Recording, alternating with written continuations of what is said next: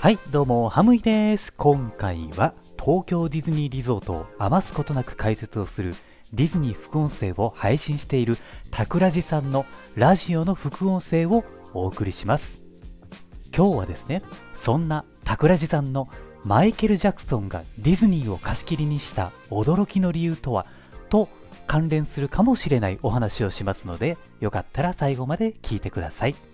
はい。というわけで僕がお話しする内容なんですけれども、マイケル・ジャクソンといえば、まあ皆さんですね、キャプテン EO を思い浮かべるかもしれないんですけれども、僕がお話しするのは、えーアトラクションとかはあんまり関係ないお話、まあちょっとは関係するんですけれども、えー面白いですね、マイケルに関するエピソードがあるので、それをお話ししたいなと思います。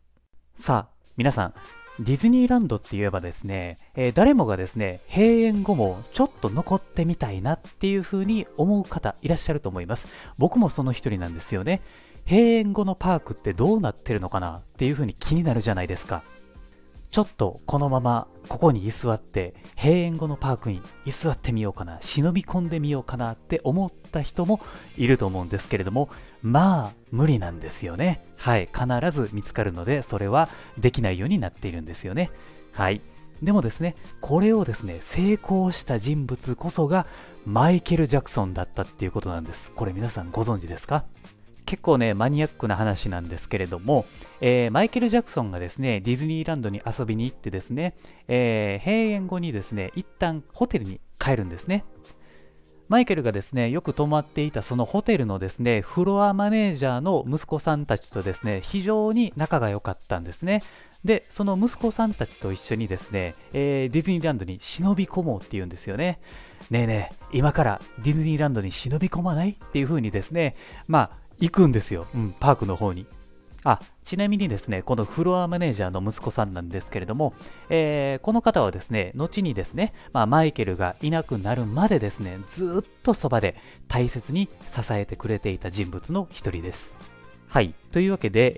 えーそのマイケルと息子さんたちなんですけれども、えーなんとですね、ディズニーランドに忍び込むことに成功するんですね。そしてですね、彼が向かった先っていうのがですね、もう誰もが知っているし、ほとんど乗ったことがあるであろうアトラクション。そう、カリブの海賊に忍び込むんです。閉園後のアトラクションっていうのは、まあ、普通に考えるとですね、えーまあ、アトラクションの乗り物って動いてないんじゃないかなって思うじゃないですか。えーなんとですね、普通にボートが動いていたらしいんですね。そしてですね、マイケルが、よし、行こうよ乗っちゃうよみたいな感じで、えーその息子さんと一緒にボートに乗ってですね、あの、冒険へと向かうわけなんですね。アトラクションに乗った方だとわかると思うんですけれども、えーボートがですね、最初こう、下に落ちるじゃないですか。で、落ちた先に、まあ、ちっちゃい島というか、砂浜というか、そういう、えー風景がね、見えてくると思うんですけれども、あの、骸骨とかカニとかがいるところですね。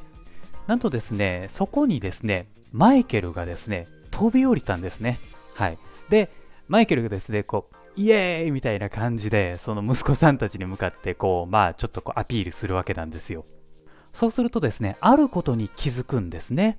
はい。えー、そうこうしているうちにですね、まあ、ボートはですね、止まらずにずーっとこう動いてるわけなんですよね。で、気がついたらマイケルは、あれ？ボートちょっと先に行ってるやん。あ、やばいやばい、ちょっとこれ、なんか置いてかれるんじゃないのかな？みたいな感じで慌てちゃうんですよ。そしてですね、待ってくれみたいな感じでですね、慌ててボートに戻ろうとしたマイケルなんですけれども、なんとここでですね、失敗して水に落ちてしまったっていうエピソードがあります。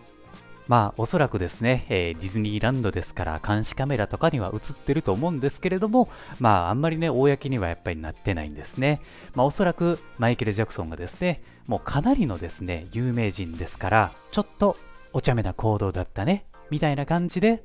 許されたのかなっていう感じのお話でございました。はい。というわけで、えー今回なんですけれども、ディズニーランドとマイケル・ジャクソンのですね、えーマニアックなエピソードっていうお話をですね、させていただきました。